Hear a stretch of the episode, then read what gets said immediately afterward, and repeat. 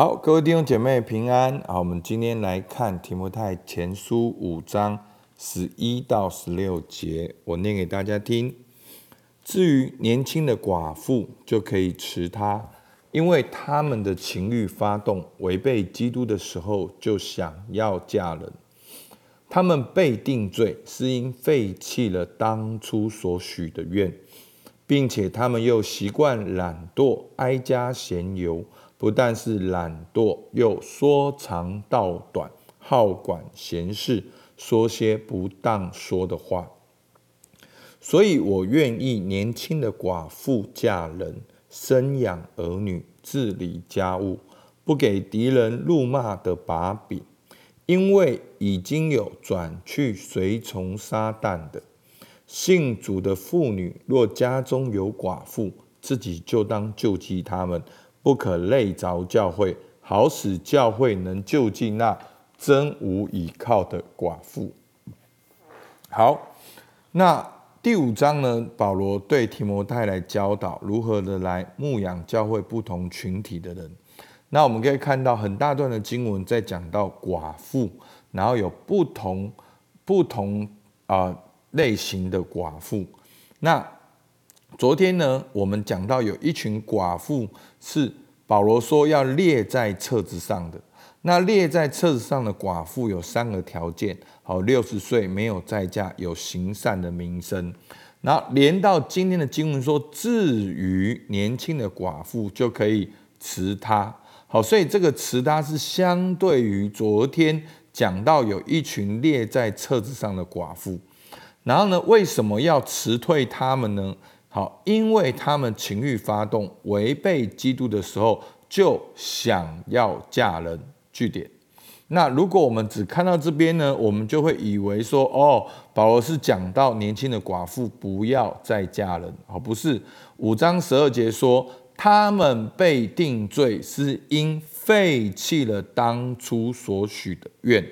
所以呢，这一群年轻的寡妇呢，是想要像那一群列在册子上的寡妇是一样的，也想要六十岁没有再嫁、有行善的名声。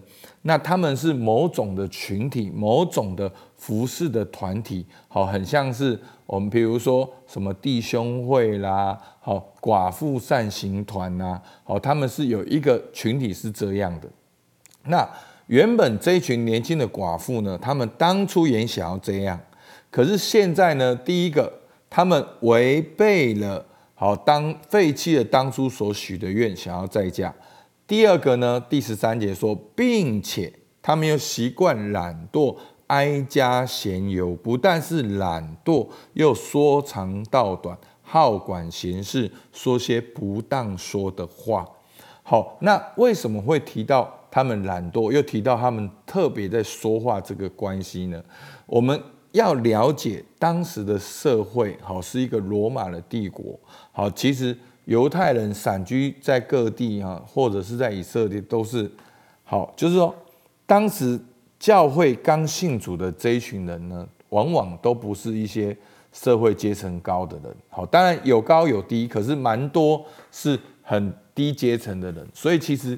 教会是有很多需要的，所以刚开始的教会呢，是我牧师之前有讲过，是很像家教会，好，不是说哦一间教会一万人，然后每个礼拜一万人聚会，没有，是一百个人，可能要分散到一百个地方这样子聚会，然后而且很不方便，而且充满了很多有需要的人，所以呢，教会需要有一点点像我们说社会福利来照顾这些人。所以呢，这些可能被照顾的人呢，好，他们应该还要做一些事情，可他们没有，他没有习惯懒惰，哀家闲游，不但是懒惰，又说长道短。那有解经家认为呢，他们讲到，特别是说长道短，好管闲事，说些不当说的话，所以这个懒惰跟说这些不当说的话呢。有解经家认为呢，是受到了当时以佛所教会这群假教师的影响。好，那为什么这样讲呢？等一下再讲。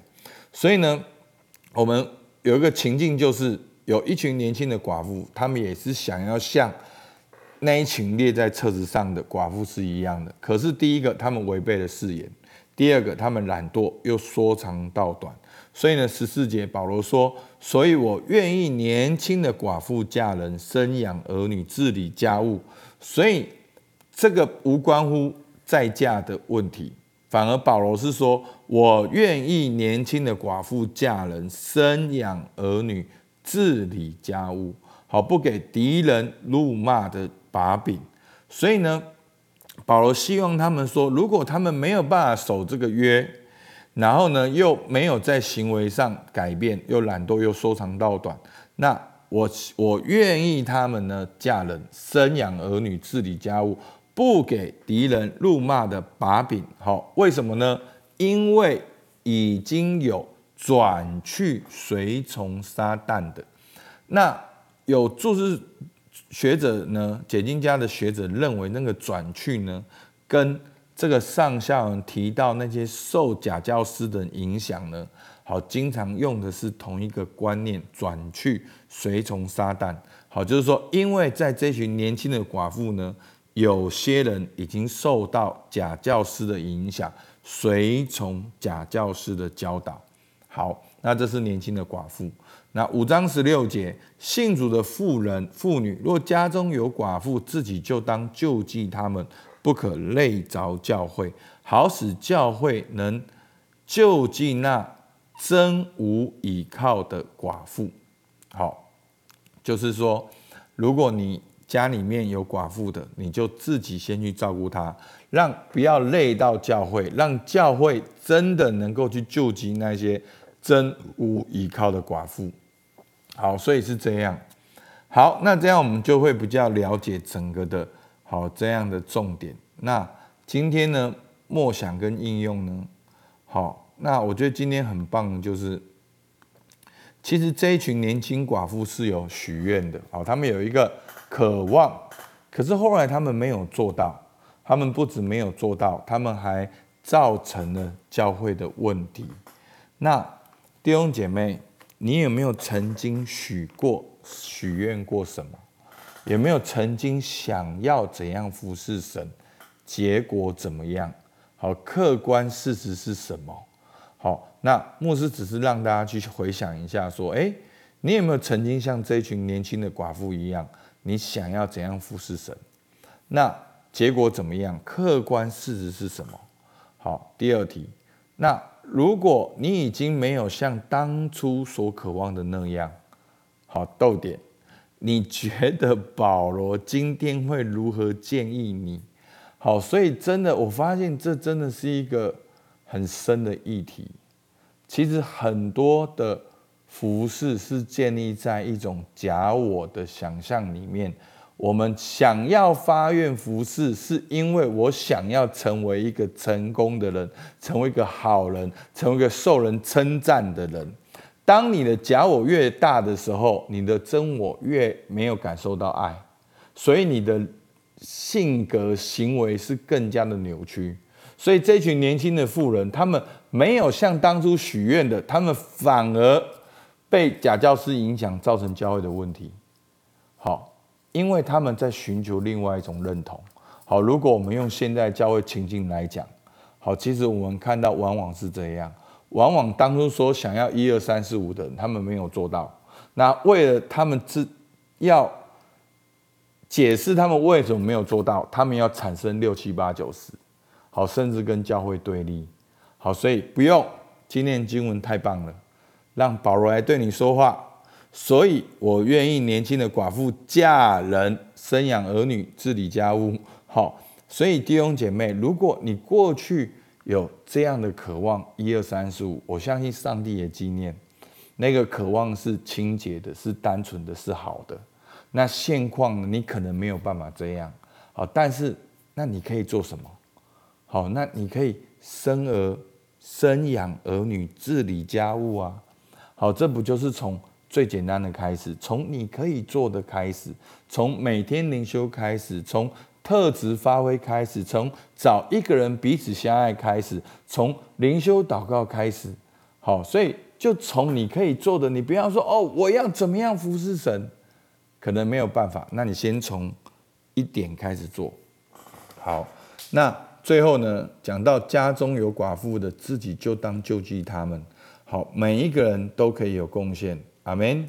好，你觉得你可以贡献什么，让神的家更好，好更丰富，好让教会可以，以至于让教会可以做教会更专注、更应该做的事情。好，我们可以去思考。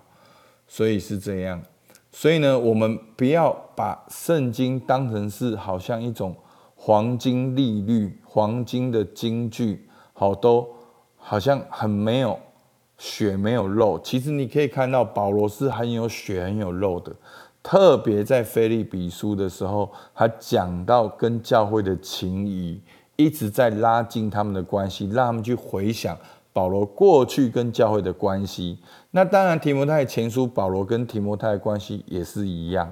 然后针对当时的情境所发生的事情，保罗给予教导。所以，我们不能够把这些字句一下搬到现在，我们要先了解当时的意思，对不对？这是观察。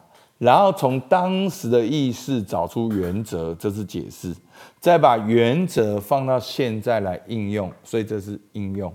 所以观察、解释、应用，好是几乎我每次都是这样来讲灵修的。好，特别是新约，好，特别是书信。好，那我们就可以用这三题来默想。好，我们起来祷告，亲爱的天父，孩子向你献上感谢。主，我们当中每一个人都曾经。有一个许愿，一个渴望，要来服侍你。主啊，求你纪念我们当时一个清洁的心。主啊，你也看到我们现在有些的环境，有些的情境。主啊，求你给我们力量，给我们勇气，让我们能够接受现况，从现况出发，一步一步的往前。主啊，过程中就是跟你有真实的关系。